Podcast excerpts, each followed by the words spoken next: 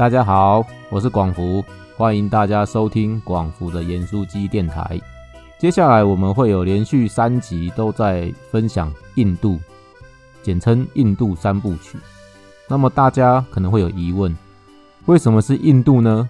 因为有听众朋友回馈说他们想听。诶，这位听众朋友怎么会知道我去过印度嘞？对，没错，我在二零零九年七月去过印度一趟，一个人，然后四十天。为什么是一个人？哈，其实，哎，我很早以前就知道一件事情，人生就是孤独的。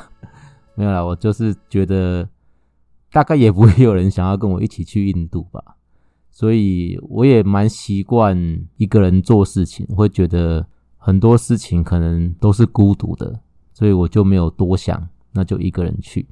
回来之后，我有去呃一些教会，还有在我们自己的学校分享这个印度之行，分享的时间都不长。后来陆陆续续也会偶尔在专讲分享或者是讲道中引用这段经历，但我每一次要引用的时候，其实都有一点点抗拒啊。抗拒的原因是因为我不太想要被说成是消费印度，或者是消费德雷莎修女。就觉得说，哎，你又在讲这个哦，你每次都在讲那个不用电的国家，然后讲来讲去都在讲过去啊。我自己也很抗拒这一些，所以会想成说，过去就让它过去啊，不要再提一些过去的事情，好像只有老人才会这样。我自己在反省啊，这一阵子很想要停掉盐酥鸡电台，是因为这两年可能在台湾吧。就觉得好像没有什么新的东西进来，江郎才尽、干掉的感觉很严重，所以就很想要停掉这个电台。但我每次这样想的时候啊，我们的童工小编阳光小姐她就会传一些听众的回馈来给我。不过在面红耳赤的冷静过后，我想我不是因为这一些正向肯定的回馈来自我感觉良好，或者是好像少数的群体在取暖。而是我在想哦，这个盐酥鸡电台到底有什么益处吗？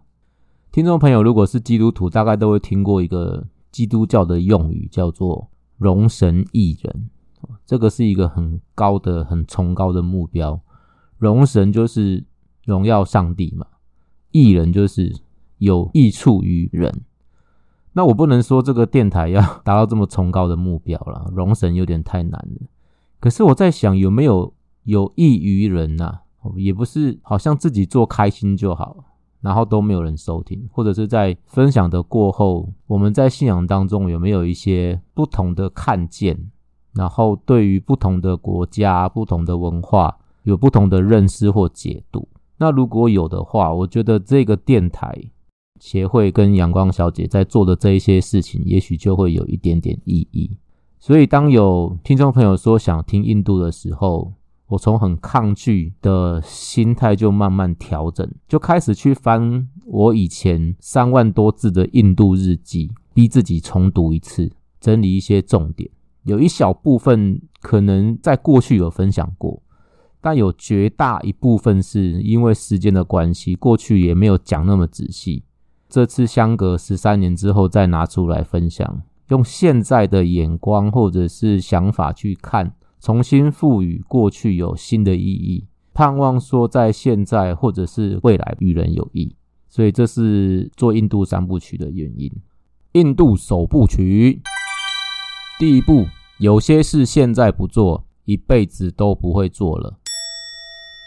这是五月天的一首歌，歌词当中有提到，想象你的孙子孙女充满光的瞳孔。正等着你开口，等着你说你最光辉的一次传说。以你为名的小说会是枯燥或是隽永。我后来发现这一首歌很适合我二零零九年的心情。那那一年是满三十，还没三十一，卡在一个要老不老的阶段，同时也是我要从研究所毕业，却不知道要去哪里工作的阶段。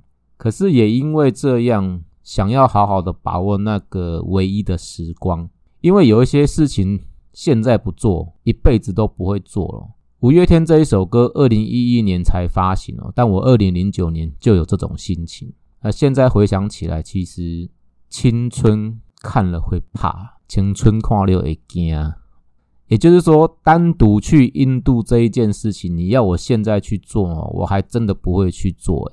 可是那时候青春啊，也也不太青春，三十三十一。但是那个时候就是有一种冒险的勇气。有些事现在不做，一辈子都不会做。但问题是要做什么啊？我想很多人毕业前夕的时候，就会想要去单车环岛或机车环岛。比较有能力的可能是汽车环岛，就是追求一种冒险刺激、挑战自我，或者是出国旅游，要增广见闻或拥有一个快乐的时光回忆。诶，那我就想，小孩子才做选择。我全都要，而且呢，我还要加上跟信仰操练有关的事。为什么要信仰操练？哈，因为我念的是神学院的研究所，毕业就要当传道、考牧师的那一种。但是因为我在念神学院的七年当中，是把神学院当成医学院在念的概念哈，一直都有去东南亚国家短宣的经验。这个短期宣教队可能有七天或十天的时间。那不同的任务会把宣教结合在医疗、营会工作，或者是访问调查等等。像是二零零六年，我也去过斯里兰卡海啸灾后重建队。不过这里并不是要说我很爱坐飞机出国啊，或者是炫耀那个出国的经历，而是我想要表达说，我很像一种坐不住的人，一定要透过一些活动或者是经历来认识上帝，来认识自己。特别是在东南亚，相较于台湾，生活条件不是那么便利的地方啊，我就很想去美哦。我想要找出一个答案，就是在我毕业之后，是要在台湾当神职人员吗？还是要去东南亚做跨文化的工作？其实我不知道，我也不确定。所以这个毕业旅行对我来说，不光是环游印度一圈，要去体验冒险、刺激、挑战自我。也更不是为了要出国旅游或增广见闻、享受欢乐的时光，而是要操练信仰，更进一步的清楚知道自己人生未来的方向在哪里。但当时候要去哪里、要做什么，其实我都没有想法，因为东南亚那么多国家可以操练信仰的地方，服侍的工作方式那么多，我到底要做什么，我完全都不知道。直到二零零九年，有一本书震撼上市。这本书的书名叫做《来做我的光》，德兰修女。德兰修女就是我们大家都知道的德雷莎修女。编著是 Brian K 神父。这本书对一般歌功颂德德雷莎修女的书完全不一样。哎，大家不要误会啊！我不是说歌功颂德不好啊，因为它真的很伟大。这本书却是呈现出德雷莎修女为什么这么伟大的内在元素，好像你看到冰山的表面哦，一小点，可是已经这么伟大了。但是这个冰山底下所蕴含的深厚广大，哇，那个是看不见的伟大。这本书一开始就震撼了我。德雷莎修女说：“若我有一天成为圣人，我必定会是黑暗的圣人。”我将长时间不在天堂，而是在地上，为活在黑暗中的人亮起他们的光。我我看完之后马上就哭了。这个是德雷莎修女的使命宣言哦，就是死了还要爱啊！各位听众朋友，你知道对天主教来说，要成为圣人、封圣哈，是死了之后才能追封成圣的。圣人呢，是足以成为楷模，值得众信徒效法的人。呃，换成一般语言，就是信仰模范生的概念啦。但是德雷莎修女她死后上天堂了哦，还说他要落入凡间，在地上为活在黑暗中的人亮起他们的光。哦，当时我觉得这个人的退休生活规划真的很奇怪诶。但是更令我震撼的是什么？这本书的目的是在探究德雷莎修女的内在灵修生活。她跟神父说，她有几年都有一种很可怕的失落感，是无法形容的黑暗孤独。内心深处的痛苦，灵魂中没有天主，天主不接受他啊！哇，我那时候在想，如果天主不接受他，那像我这样的人又该往哪里去死嘞？症状刚刚开始的时候，德雷莎修女把这种既害怕又困惑的情况归咎于自己的罪过与软弱，于是把黑暗视为进化缺陷的手段。但是在几位神父、属灵导师的协助下，他慢慢发现这段痛苦的经历是实践使命的必要过程。哇！我后来几乎是跪着把这本书读完，哈，真的是差太多了，差太多。我们那个时候做一个神学生，写个报告，读个希伯来文，读个英文期刊，写个毕业论文，就在那边哀哀叫。我还听过有人说什么教会实习要他讲道带团契，骑车四十分钟去教会，好远哦。我睡在主日学教室过夜，好辛苦啊！啊。真的是差太多了啦！我阅读这本书后，我看到修女们的服饰，然后跟台湾的处境对照一下，真的无言以对，面红耳赤。我的对照不是要比较啦，因为没有比较就没有伤害嘛。这种对照的意思是要效法，但我怕我们连效法的想望都没有啊！唉，书读完之后，我就知道我要去印度了。而且呢，我要去德雷莎修女创办的垂死之家，去服务那一些重病被丢在街上快要死掉的印度人。而且我还要环游印度一圈，我要真正的了解他们其他城市或乡村的实际情况。哦，大家不要以为我很有钱呢，我只是脸皮很厚而已。在这边也鼓励年轻朋友，不要被贫穷限制了自己的想象力。我这一趟四十天的交通。食宿费用有百分之七十都是募款来的。我在这边要特别感谢被我募款的教会，还有亲友团，尤其是当时候的实习教会王牧师还有长职，他们居然允许我在他们教会暑假实习的六十天里面请假四十天，然后还为我奉献。真不知道要去哪里找这种教会。不过现在想一想。哎，我真的脸皮很厚哈，敢提出这样的要求。但是其实当时候我有把这个印度的计划写出来，我也有把该完成的夏令营工作都做完。重点是这两年我回去这间教会讲道分享，我都特别感谢他们，就是感谢他们这个重点栽培。栽培的意思是说，当时候你可能还看不出来这一趟印度之旅的威力和影响有多深远。但是他们就凭着信心栽培了我。十年过后，我回去感谢他们，他们都松了一口气，说：“哦，还好钱没有白花。”好了啦，真的要出发了。第一站从香港转机到印度钦奈机场。印度有很多机场，但为什么是钦奈呢？这里有一个神奇的故事，不过这次没时间说。这个神奇故事我把它归类在印证呼召类，下次有机会再跟大家分享。简单说，是有一位印度的牧师，他的教会跟机构在钦奈，他很热心的接待了我，成为了我的帮助。所以我先去东南的钦奈找他，住了几天之后，在他的协助之下，我才转往印度东中的加尔各答，也就是德雷莎修女在印度的总部。我刚到加尔各答的时候，真的很黑暗，是人性的黑暗。尤其前几天我在清奈的时候，教会的印度弟兄朋友们都千交代万交代，要我小心被骗被抢。吼，他们好像在恐吓我一样，举很多那种恐怖的例子，要我时时警醒。尤其我是一个人，更容易下手。他们要我尽量晚上出门不要去不熟悉的地方。但问题是有哪个地方我熟悉呀？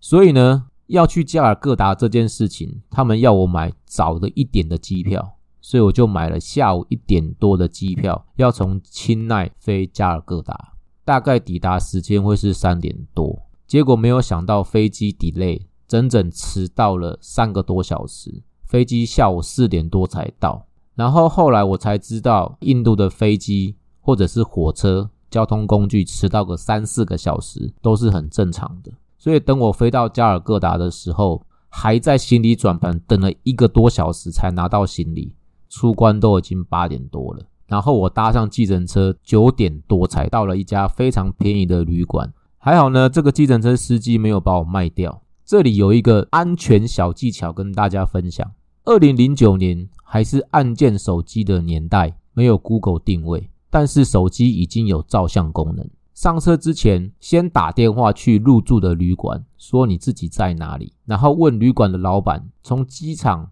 到旅馆的车程距离和大约的费用，你自己也大概知道几点会到。然后上车前一定要自拍，不是那种耶，而是要拍你自己跟计程车的牌照与外观，再拍附近的路名或建筑物，动作越大越好。然后告知司机你要去的地点，跟他谈妥价钱。这个价钱一定要比合理的价格稍微再高一点点，让司机很开心，你才上车。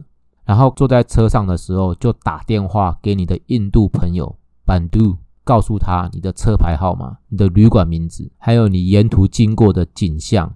如果有路名是最好，就一路聊聊聊聊天聊到旅馆去。那么这些动作呢，是为了要让司机知道说，有印度的朋友知道我的及时行踪。减少对方犯罪的机会，但因为那个时候没有网络电话，所以为了节省电话费，其实我是一路假装打电话。当然，我也没有一个朋友叫做板度。总而言之，很平安到了旅馆。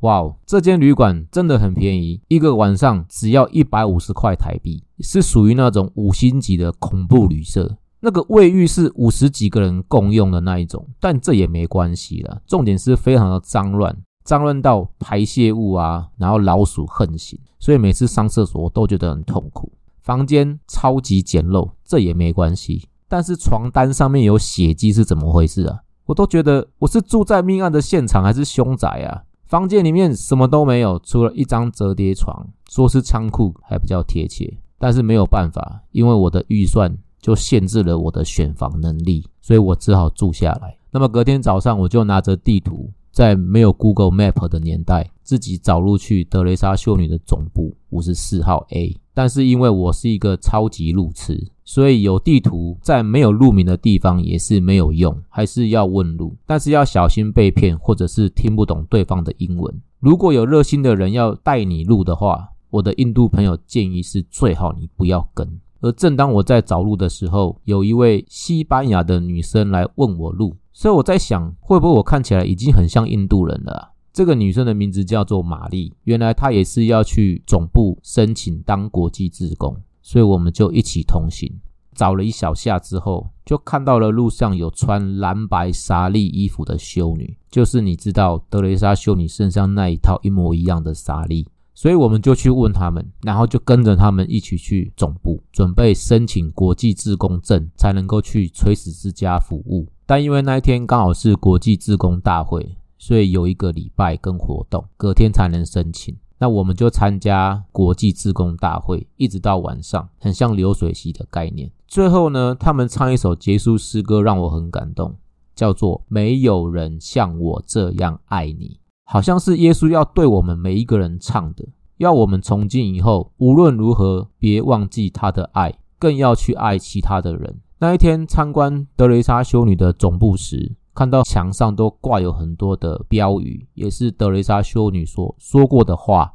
其中有一句这么说：“不是我们能够做多少，而是在我们做的事情当中，我们放进多少真心的祷告。”我想那是我们能够奉献给他者最珍贵的礼物。当我读着墙上的话，有的时候是祷告文或经文的时候。我慢慢的，好像能够明白德雷莎修女要留给我们或提醒我们的东西，就是当你想要去爱一个人，而你发现你不行的时候，你必须要正视这一个严重的问题，然后开始踏上追寻自我的旅程，开始慢慢的透过许多的人事物来学习爱的功课，不论是源头或是结果，是好或坏。通常在这个变动的过程当中，你才能发现人与人之间有紧密的连结，然后再慢慢的蜕变成很少的自己，有很多的他者，到最后你能够真正的拥有自己与他者，也被别人拥有。因为我大学的时候是念社工，所以我去面试的时候有顺利的拿到垂死之家的。服务自工证。德雷莎修女在加尔各答有七个服侍的机构，包括长照、儿童之家、身心障碍等等。修女们会依照你的专长与意愿来分配自工的工作。拿到自工证之后，哇，我感到非常的开心。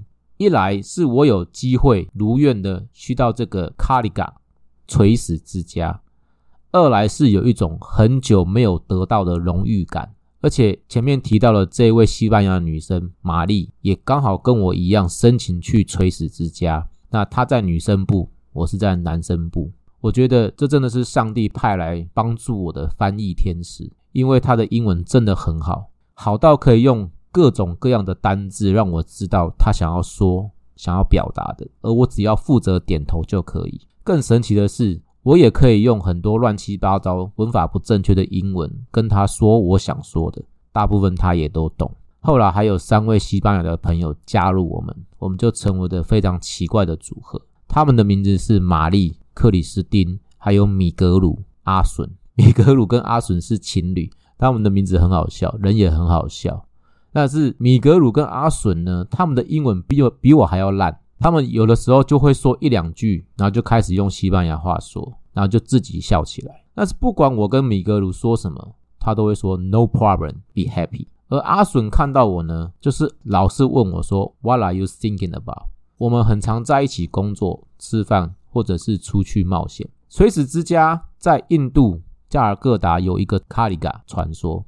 因为垂死之家在一九五二年要设立的时候，就是在加尔各答最古老、最有名的卡里嘎卡利女神庙旁，所以这个卡里嘎就是讲卡利女神庙。而卡利女神是加尔各答的守护神，外表看起来是凶狠，可以打败恶鬼，但是内心却是仁爱慈悲来救人。所以这个庙外面到处都是流落街头的病人与穷人，而德雷莎修女。就是要把垂死之家盖在卡利女神庙旁边，但一开始没有想到引起很多当地人的反对，他们就来威胁，甚至就是破坏垂死之家。但这个传说中很奇怪的是，这一些来威胁或者是破坏的人，没有多久，不是得到重病，就是死于非命，所以让当地的人非常的惊慌。而开始敬畏这另外一位内心仁爱慈悲救人的守护女神，也就是德雷莎修女。所以后来国际志工们跟当地的人都昵称垂死之家也是卡里嘎，也是他们的女神。哦，所以只要你说你要去卡里嘎，大家都知道你要去哪里。垂死之家的工作内容包罗万象，一整天下来，保证你腰酸背痛。首先是早上六点就要到总部去报道，所有的人都要一起做弥撒。神父会给每个人一个圣体，就是饼，象征耶稣基督的身体。我们不能够伸手去拿，但是不论你信耶稣与否，每个人只要愿意都可以领这个圣体。因为德雷莎修女说，基督是众人的。弥撒之后有免费的早餐，有一两块蛋糕或吐司。一根芭蕉，就是喂猴子的那一种，还有一杯甜的要死的奶茶，每天都一样。早餐之后，我们就各自分开去各自的机构工作。有人走路，有人一起搭三轮摩托车，但我后来都懒得走，所以我就跟西班牙朋友们挤一台三轮摩托车，最高纪录含司机可以坐到十个人，也就是前面三个人一左一右把司机夹起来。后面的椅子可以坐三个人，后面这三个人呢，上面还要再坐两个人，然后再开外挂，就挂在外面的又有两个人。哦，那这个其实也是印度的日常之一，一个人算下来一趟只要五块钱台币左右。到了卡里嘎垂死之家，修女就会按照当天的自工人数来安排一到三位不等的人给你照顾，通常都是固定的，除非有人离开。这个离开很可能是自宫离开了加尔各答，也有可能是某位病重的弟兄姐妹离开世界。当你找到你自己要照顾的病人之后，你就要先喂饭，喂他们吃药，帮他们换药，或者是帮他们灌洗。因为病人的病况严重的程度不太一样，最严重的有全身瘫痪，也有些是眼睛看不见、耳朵听不到，或是口不能说。总而言之，除了医疗的行为之外，都是我们自工服务的范围。而当病人的弟兄姐妹稍事安歇之后，我们就要开始去洗衣部工作。这些衣服跟裤子、床单通常都是带有血或者是排泄物的。而我们的洗衣服方法是用最传统的三槽式洗法，也就是第一槽放了洗衣粉搓揉干净之后，到第二槽的清水搓揉干净脱水，再放到最后一槽一样冲洗干净脱水。一天三四百件下来，加上床单哦，那个脱水的方式就是你要用手去把衣裤或床单拧干。我几天下来拧到我的指甲旁边的肉都龟裂出血。后来我们有几个国际志工也是觉得苦不堪言，就去问修女说：“为什么你们都不想要买洗衣机或烘衣机啊？不是没有钱哦，为什么不买呢？”修女们的回答很简单，因为德丽莎修女说：“我们要过简朴的生活，意思就是买了洗衣机就不简朴了啦。”所以当时候我们光是洗衣服这件事情就可以耗费掉很多的体力跟时间。最后洗好的时候，我们就要爬上屋顶去晒。爬上屋顶，我就可以看到当时候旁边的卡利女神庙，还有整个都是灰蒙蒙的加尔各答。那因为当时候的印度温度很高，这个衣服的布料、床单都很薄，基本上到中午过后就可以收了。每天早上十点多的时候，我们会有一次早茶休息的时间。嗯，对，就是又是一样的蛋糕跟奶茶。我们通常在每天的工作过程当中，我们需要看病人的情况，帮他们做按摩或复健。有的时候旁边会有专业的医护人员或者是很资深的修女来指导我们。而修女如果觉得你做的不错了，才会放手给你做。但有些时候就是陪我们的病患，陪他们聊天或为他们祷告，或者是念一些可能他们也听不懂的英文圣经或故事。那有些自己我自己也听不太懂。有一些英文程度很好的弟兄病人，他们很能聊的时候，我就是负责微笑或倾听，然后又喂他们吃午餐，又喂他们吃药换药。我记得刚开始喂他们吃饭的时候，我非常的笨拙，因为在印度是要用手喂他们吃饭，我总是抓不好饭，常常一整个手掌五根手指头都是饭粒。但是为了要坚守简朴的原则。不浪费任何一粒米饭，所以我最后只能够请那一位弟兄把嘴巴张开，让我把饭跪底一出来。就是你知道跪的意思，就是好像一个杯口，然后你把你手指头的饭或手掌的饭坐在杯口的边缘，这样子 放进他的嘴巴里面去。那还好，那位弟兄也很配合。等到他们都休息了之后，或者是没有特殊的情况，大概。傍晚吧，我们才会离开垂子之家去吃饭或者是休息。有一天，我的印象很深刻，下午两点多了，我实在是饿到不行，我才去吃午餐。然后我就约我们四人组，玛丽、米格鲁、阿笋，在一家廉价餐厅吃炒饭。那那家餐厅的炒饭价格大概在五十到六十元左右。其实有一点贵啊，因为在路边摊只要三十元就可以了。后来我不太敢吃路边摊的原因，是因为吃过一次就可以拉七次的宝贵经验，所以我们最后都选择去餐厅吃饭。就在我们点完餐之后，我们一边喝饮料一边分享今天的工作。玛丽英文最好，所以她就最先分享她在垂死之家女生部。他说：“本来工作要结束了，正准备离开的时候，修女从街上带回来一位妇人。这位妇人，她的左脚踝有复杂性的骨折，而且有外伤，严重的溃烂。他的左脚踝几乎没有一块完整的皮肤，每一个溃烂的伤口里面还长了蛆虫。所以护理人员要帮他清理伤口的时候，就得把蛆虫一只一只的抓出来。而那一位妇人痛到大叫。”玛丽的工作就是紧紧的被他抓住，陪他一起痛苦。当玛丽说完之后，就换米格鲁。米格鲁是在长照照顾一位病人，这位病人的头上有像碗一般大的伤口，也就是有开过那个我们叫做开颅手术吧，就是他的头盖骨是不见。那么这个照顾的过程当中，让他感到非常的害怕。他才讲到一半而已，午餐就送上来了。大家都知道，在印度的午餐当中会有一些配菜，像是小番茄、小绿叶或者是小柠檬。结果这个时候，阿笋他就拿起了一颗绿绿黄黄的小柠檬，开始噼里啪啦的用英文跟西班牙文掺杂着说，然后玛丽就负责翻译。他说：“阿笋今天照顾了一位全身长满脓包的妇人，这个脓包的大小就像他手中的小柠檬一样。如果你在擦药的时候不小心，就会把这个脓包给弄破。”哇，本来我是很饿的，但听完阿笋、米格鲁还有玛丽讲完他们的工作之后，我就忽然间觉得不饿了。好啦，以上就是我印度首部曲的分享。我是广福，我们印度二部曲再见。拜拜。